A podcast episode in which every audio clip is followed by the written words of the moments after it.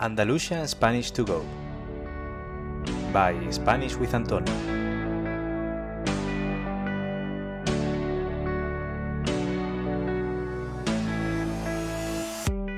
Hola a todos y a todas. ¿Qué tal? ¿Cómo estáis?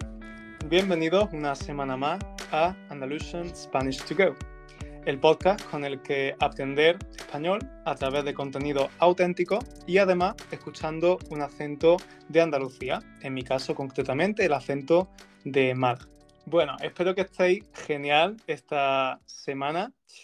A mí me hace muchísima ilusión el episodio de hoy porque volvemos a tener una entrevista y además con una amiga a la que quiero un montón y que sabe muchísimo sobre el tema que vamos a tratar. En el episodio de hoy vamos a hablar sobre la situación de la mujer en el mercado laboral español y de lo que se denomina la brecha salarial, que ya explicaremos eh, más adelante de qué se trata exactamente. Bien, antes de empezar y de darle paso a la invitada, quiero recordaros que si queréis tener acceso a la transcripción de este podcast, todos los episodios, al igual que a otros recursos adicionales, por ejemplo, a listas de vocabulario con las palabras, los términos más específicos de cada uno de los temas que tratamos aquí, pues podéis haceros miembro de mi Patreon, o Patreon en español, club privado de Spanish with Antonio. De esta forma, no solo tenéis acceso a contenido exclusivo, sino que también pues, me estáis haciendo una pequeña aportación para que yo pueda seguir creando contenido de forma gratuita en YouTube, en podcast y donde queráis. Pues bien, sin más dilación, vamos a presentar a la invitada de hoy, que se llama Marina. Hola Marina, ¿qué tal? ¿Cómo estás? Hola, ¿qué tal? Encantada de estar aquí contigo, sin duda. Bueno, Marina, yo también estoy encantado de que estés aquí. Em, cuéntame, ¿de dónde vienes? ¿A qué te dedicas? ¿Qué edad tienes, si quieres? Pues eh, yo soy de Málaga, en específico de la Sarquía, Torre del Mar, bueno, Almayate, Torre del Mar. Eh, em, yo estoy estudiando un doctorado, realizando una tesis doctoral en la Universidad de Málaga. He estudiado la carrera de Economía y también hice un máster de Análisis Económico y Empresarial en la Universidad de Málaga. Y tengo 25 años y aquí estoy, eh, estudiando sin parar. Qué bueno. Eh, pues eso, como ha dicho Marina, ella está haciendo un doctorado además, eh, ¿en qué exactamente? En economía laboral, pero mi tesis doctoral se centra en el estudio de la brecha salarial de género y en especial en el análisis de la discriminación salarial de la mujer en el mercado laboral español. Y por eso Marina era la candidata perfecta para hablar de este tema, porque está haciendo eh, justamente esto. Pues bien, Marina, Primera pregunta, ¿por qué decidiste elegir este tema para tu tesis doctoral? Es decir, centrarte en eh, la brecha salarial. Eh, mi intención a la hora de realizar un doctorado no solo era investigar un tema en profundidad y conocer más sobre él, sino que quería que esta investigación además tuviera un carácter social, que sirviera como base para mejorar la sociedad en la que vivimos. Por eso eh, decidí investigar sobre la brecha salarial de género y la discriminación, que son temas que escuchamos frecuentemente y que nos hablan de una sociedad que aún tiene mucho por lo que trabajar. Por eso decidí ese tema. Entonces, como pregunta de partida, Marina, eh, y en pocas palabras, ¿cómo es la situación de la mujer en el mercado laboral español? Em, esta pregunta es un poco difícil de responder. En mi opinión, no bastaría con decir que esta situación es buena o es mala. De hecho, lo, más bien podríamos decir que cada vez es mejor. Desde los años 80, mm, con la incorporación de la mujer al mercado laboral, este mercado ha ido evolucionando y volviéndose cada vez más igualitario. No solo porque las mujeres y hombres cada vez tengan características laborales que son, por ejemplo, los años de educación, la experiencia, etcétera, más similares, sino que también los roles o estereotipos de género que hacían que las mujeres tendieran a ser contratadas en determinados sectores o puestos de ocupaciones con peores condiciones han ido desapareciendo. Pese a ello, seguimos observando que se dan casos de discriminación salarial hacia la mujer. Vemos cómo en general las mujeres acaban o tienden a ocupar puestos con salarios inferiores o peores condiciones laborales, lo cual hace ver que aún queda un largo camino mmm, para que la situación laboral de la mujer en el mercado laboral español se equipare a la de un hombre y podamos hablar de igualdad de oportunidades. Claro. Eh, y eso un poco sería un poco como lo más he querido ser muy concisa porque obviamente me puedo alargar todo lo que quiero con la pregunta. Claro, bueno, eh, para que los oyentes lo sepan, eh, hemos tenido que acordar el no extendernos Exacto, porque sí. evidentemente Marina sabe muchísimo sobre el tema y podríamos hacer ocho podcasts, ocho episodios sobre esto, pero bueno, no es el propósito. Eh, bien, como has dicho, eh, entonces sí que la situación parece que va un poquito a, a, mejor y que ha habido un cambio significativo en las últimas décadas. ¿A qué crees que se debe este cambio significativo en la incorporación de la mujer eh, al trabajo, al mercado laboral, por ejemplo? Eh, en España, en las últimas décadas, como hemos dicho, hemos observado pues, esa plena incorporación de la mujer al mercado laboral. Eh, también una de, de, las causas que podemos observar y que han hecho que se propicie más esta situación es el gran cambio que ha habido en el rol de las familias en España. Uh -huh. eh, hoy en día es algo natural que ambos miembros de la pareja, hombre, mujer, mujer, mujer, hombre, hombre, eh, trabajen y compartan las tareas domésticas.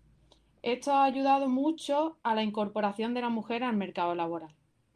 De hecho, los datos nos muestran que la brecha salarial de género es inferior en los individuos más jóvenes y que crece conforme aumenta la edad. De hecho, la brecha salarial de hombres y mujeres mayores de 50 años y sobre todo a partir de los 60 en España es la más elevada de Europa. Wow. Lo cual nos puede dar pistas de este cambio que ha habido en los roles de la familia y de cómo ha ayudado a que la mujer pueda trabajar. Eh, pese a ello, eh, una asignatura pendiente en el mercado laboral español es, sin duda, la conciliación familiar. Las mujeres... ¿Qué, ¿Qué, es la conciliación familiar, Marina? Explícanoslo. Muy bien. Eh, la conciliación familiar sería el conciliar, que sería como eh, hacer dos cosas al mismo tiempo, eh, la familia y el trabajo. El poder mantener de forma equilibrada tanto las tareas que corresponden a tu trabajo con tu familia y que ninguna impida la realización de la otra. Entonces, la conciliación familiar en España, pese a que se han desarrollado diferentes leyes y políticas para que mejore, eh, aún, no sigue siendo, aún no es la idónea. ¿Por qué? Porque seguimos observando que muchas mujeres siguen abandonando sus puestos de trabajo, ya que existen muchas dificultades para compaginar, para conciliar ambas cosas, el trabajo y la familia. De hecho, eh, eso también es un problema a la hora de eh, cuando hablamos de puestos directivos. Una mujer, igual que un hombre, necesita, cualquier persona de igual género, necesita un recorrido para alcanzar un puesto de elevada responsabilidad, un puesto directivo, ¿Mm? y deben pasar una serie de años. Normalmente esa serie de años, cuando llegan uno, tanto un hombre como una mujer a esos puestos, eh, coinciden con el momento donde ellos deciden a lo mejor formar una familia y tener hijos. Entonces se ha observado cómo las mujeres que ocupan puestos directivos tienden a pedir contratos a tiempo parcial o intentar quitarse responsabilidades porque no pueden compaginar su vida familiar con su trabajo, que además es un trabajo que requiere mucha responsabilidad. Claro. Y en el caso de los hombres no se observa esto, sino que los hombres tienen que estar contratados a tiempo completo y mantener todas sus responsabilidades. Entonces, esto nos está diciendo que aún así mm, las leyes que se han dado no propician esa igualdad entre hombre y mujer y esa igualdad de oportunidades, claro, porque eso te está, el tener esas responsabilidades están mm, como anulando o privándote de ciertas oportunidades de promocionar, etcétera, para el caso de las mujeres. Claro, claro, claro. Y es muy interesante lo que has dicho, bueno, es interesante e impactante que tengamos la mayor tasa de, de brecha salarial em, a partir de los 50 años, has dicho, en mujeres a partir de 50 años. 50, 60, sí. como ya las últimas personas cuando ya se van, claro, hay que pensar también de dónde venimos, nunca debemos olvidar nuestra historia. Eh, nosotros vinimos de una, venimos de una sociedad que pasó por una dictadura, con unos roles familiares muy marcados, con una concepción de que el hombre debía ser la cabeza de la familia, etcétera, y debemos también felicitarnos porque en muy pocos años hemos podido em, avanzar y tener una conciencia muy abierta y de igualdad entre hombres y mujeres y entre que todos somos debemos tener las mismas oportunidades y las mismas y que tenemos las mismas capacidades de conseguir todo lo que queramos. Aún así, todavía quedan pues esos pequeños em, recordatorios de lo que fuimos y, mm. y hay que seguir mejorándolos, claro. Total, total. Y además es que incluso este cambio, esta transición, Em, se puede ver en una misma familia, ¿verdad? En las distintas generaciones. Si yo pienso en, el rol que tiene mi abuela y que tenía mi abuelo, por ejemplo, eh, en el que tienen mis padres y ahora en el que podemos tener nosotros o unos primos, se ve perfectamente cómo mm, efectivamente se ha ido incorporando la mujer al mercado, cada vez hay, un, hay roles más equitativos, ¿no? Exacto no es tanto como querer igualarnos hombre y mujer y pensar que no somos diferentes. Porque no es, eso solamente decir hombre y mujer es una forma de agrupar, pero hay que pensar que cada persona es un individuo en sí. No significa que tengamos que, nos tengan que tratar igual, sino que debemos tener las mismas oportunidades.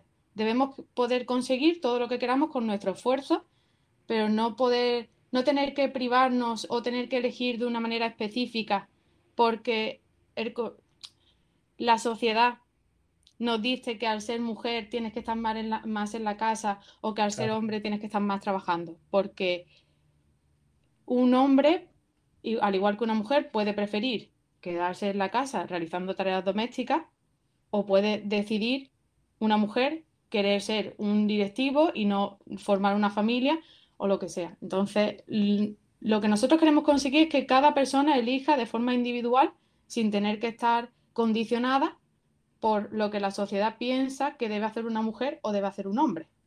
Pero no significa mm. que tengamos que ser iguales, sino tenemos que ser tan diferentes que solamente se nos pueda considerar un individuo diferente, no hombre o mujer. Mm, simplemente yo soy yo y tengo todas las oportunidades y el mundo abierto a que realice todo lo que quiera. Total, no puedo estar más, de acuerdo.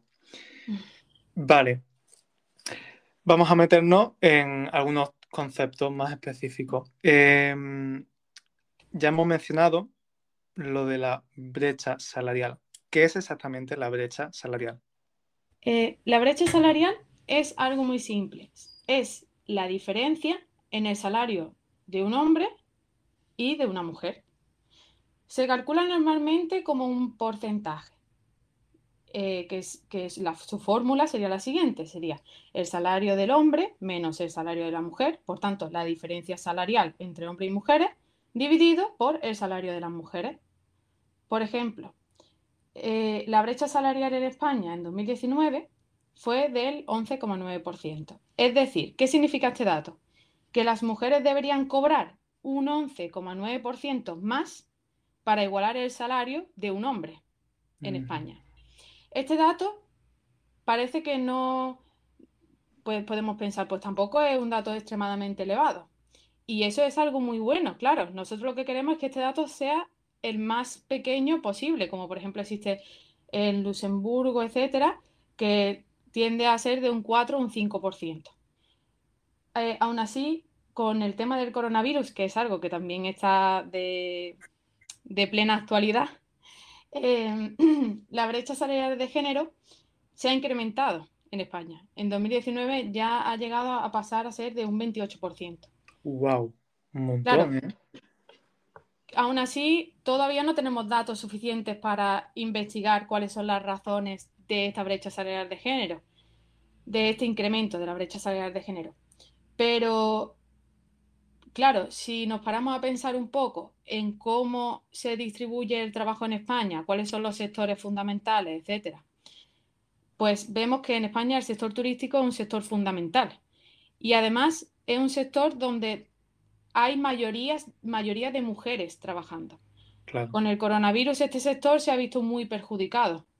Entonces, eso significa que si este sector donde había un gran número de mujeres trabajando ha sido el más perjudicado, eso ha perjudicado más a las mujeres. Esta crisis, en principio, parece que ha perjudicado más al trabajo de las mujeres.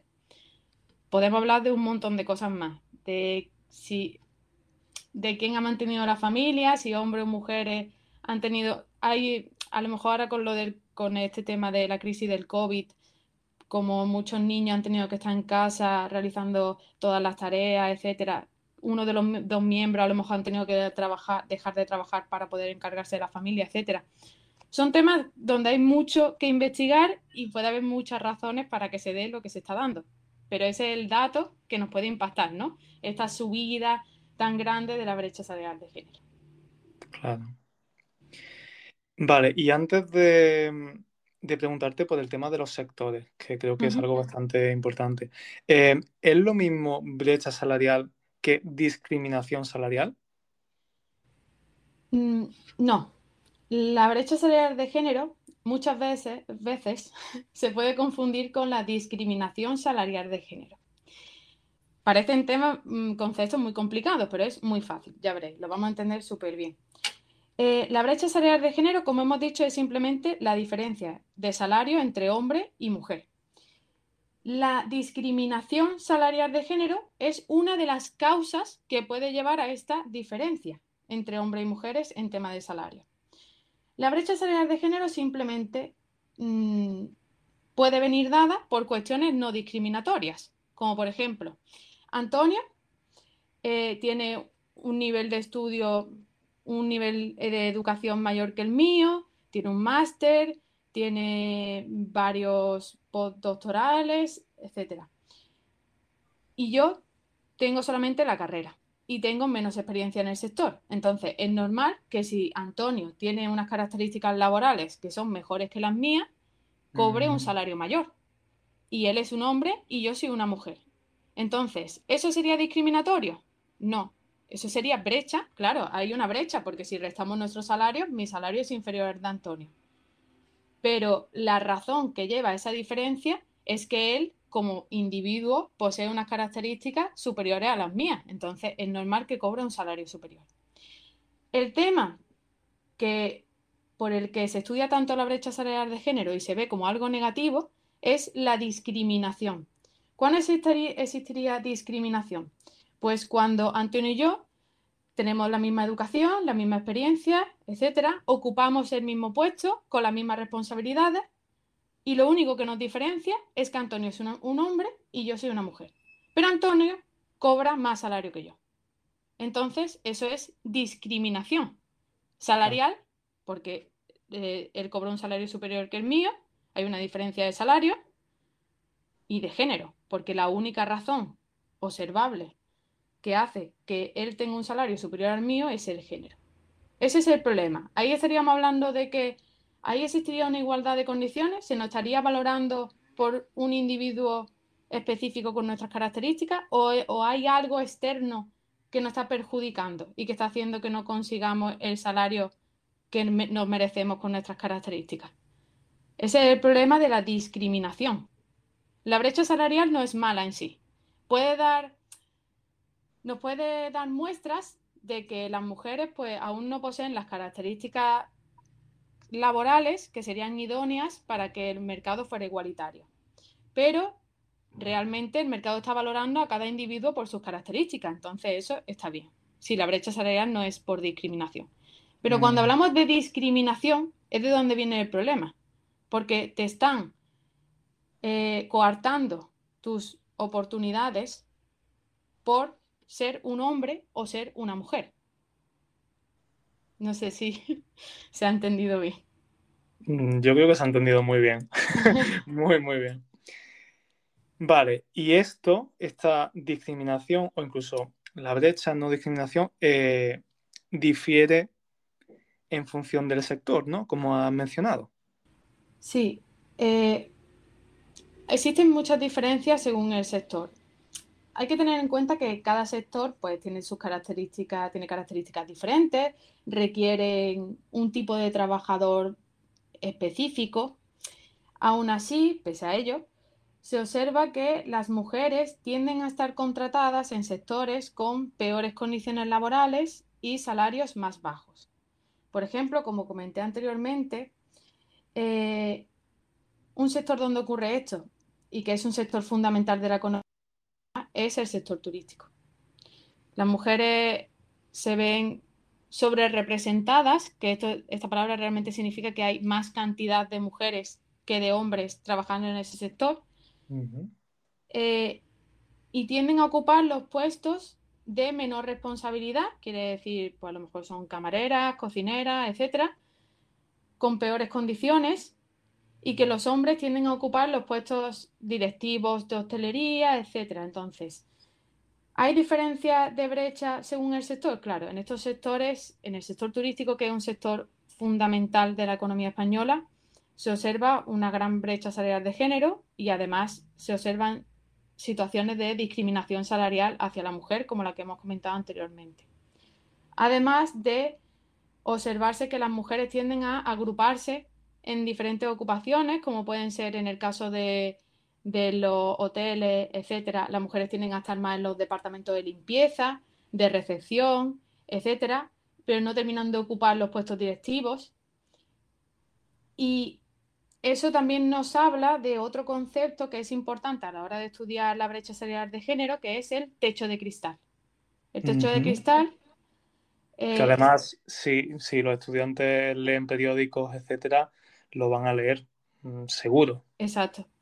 Es un concepto que escuchamos muchísimo hoy en día y que simplemente el techo de cristal son barreras que impiden a las mujeres acceder hacia arriba hacia puestos de mayor responsabilidad por cuestiones que escapan de sus características productivas. Quiero decir, un ejemplo puede ser que existan roles de género. Se ha hablado de que existen roles de género en la dirección. Quiero decir que un directivo se caracteriza por tener características masculinizadas en el sentido de que hay que tener liderazgo, em, ser agresivo, ser, mm, etcétera, que son características que normalmente se asocian más a un hombre. Entonces, los directivos a la hora de elegir quién, quiere quién va a ocupar esos puestos, tienden a elegir a un hombre antes que a una mujer. Y entonces eso sería em, techo de cristal, porque las mujeres no depende de ellas el acceder a esos puestos, pero aún así esas barreras le impiden ascender, le impiden subir. ¿Y qué tiene que ver la clase social? ¿Importa la clase social de una trabajadora? Bueno, la clase social, en lo que respecta a hombres y mujeres, eso sería como un problema aparte. Para acceder al mercado laboral, por, desgracia, el pertenecer a una clase social determinada puede limitar tus oportunidades, seas hombre o mujer. Pese a ser algo Mm, que ocurre para hombres o mujeres de forma específica, si a las dificultades que puede tener una mujer para acceder al mercado le añades el ser considerada de una clase social específica o puede desencadenar más problemas de exclusión del mercado de los que ya por, por ser mujer podría tener. Entonces, no es algo que, se, eh, que sea específico de género, pero que obviamente va a empeorar la situación de estos trabajadores. Claro, claro, son como capas, ¿no? Que se van sumando. Exacto. Y van impidiendo la realización de, la o la incorporación o simplemente el desarrollo de su actividad, ¿no? Ahí Laboral. va. Eh, ahí va, ahí va. bueno, y como pregunta de cierre, ¿cuál es tu pronóstico como economista para los próximos años y cuáles serían las soluciones que podríamos adoptar para que haya un cambio evidente? Vale. Em, La pregunta más difícil, imagino. como, como economista es lo peor porque de hecho siempre se compara a los economistas como mm, esos em, Soy como cuando vas a leerte la mano en una feria y no aciertas nada de lo que te está diciendo. Pues eso, porque realmente los economistas nos basamos en los hechos para poder pensar cómo evolucionará la economía en un futuro. Pero todo es tan incierto y todo cambia tan rápido que muchas veces nosotros solamente lo que queremos es, con lo que tenemos, dar soluciones que se puedan aplicar y que se apliquen suficientemente a tiempo como para que antes de que todo estalle y cambie de nuevo, de que haya una crisis insospechada como puede ser la del coronavirus, que eso nadie nos lo podíamos imaginar, pues que se apliquen y, y podamos mejorar. Bueno, yo voy a dar alguna de, voy a explicar un poco cuáles serían las soluciones que yo pienso que se podrían dar, pero claro, a ver, a ver si la economía nos deja poder aplicarlas a tiempo. Claro. Eh, en primer lugar, tenemos que ser conscientes de que este problema de la brecha salarial de género y la discriminación salarial hacia la mujer está ahí. Nadie queremos que esto ocurra y parece, y lo bueno es que como que todos tenemos en nuestra mente de que no tiene sentido que un hombre cobre más que una mujer si no es porque tiene unas características que hacen que sea así. Es absurdo discriminar por género. Pero pese a ello sigue ocurriendo. No hay que olvidarnos y creer que no ocurre porque pensamos que no debería ser así, sino que tenemos que solucionarlo y que ese problema ya no exista y que de verdad podamos decir de que la brecha salarial de género, primero, siempre va a existir porque siempre va a haber diferencias entre hombres y mujeres, pero no va a ser por algo malo, va a ser porque Mm, unos se forman más o se forman menos. Pero tenemos que ser conscientes de que eso en la actualidad está ocurriendo y que como vemos está empeorando. Eh, y hay que solucionarlo. Por ejemplo, el crear políticas específicas para sectores, como hemos visto de la hostelería o el turismo, donde el grado de discriminación salarial de género es elevado, pues sería mm, algo muy beneficioso. Tenemos que ir al problema y ver quién es el más perjudicado e intentar ayudarlo el primero. Después, como hemos dicho anteriormente, mejorar las políticas de conciliación laboral, el poder decir, no importa que sea hombre o mujer, pero puedo estar tranquilo llevando mi trabajo y mi familia al mismo tiempo. También hay que seguir trabajando, hay que trabajar y trabajar porque el decir soy un hombre o soy una mujer no debería importar, sino somos individuos iguales y al mismo tiempo diferentes que con las mismas oportunidades, que debemos tener las mismas oportunidades y que además tenemos muchísimo que aportar. Entonces, tenemos que seguir trabajando y luchando por decir que nuestro país, en este caso, y todos los países que nos rodean, pero en específico yo estoy estudiando España, para decir que España es un lugar de igualdad de oportunidades.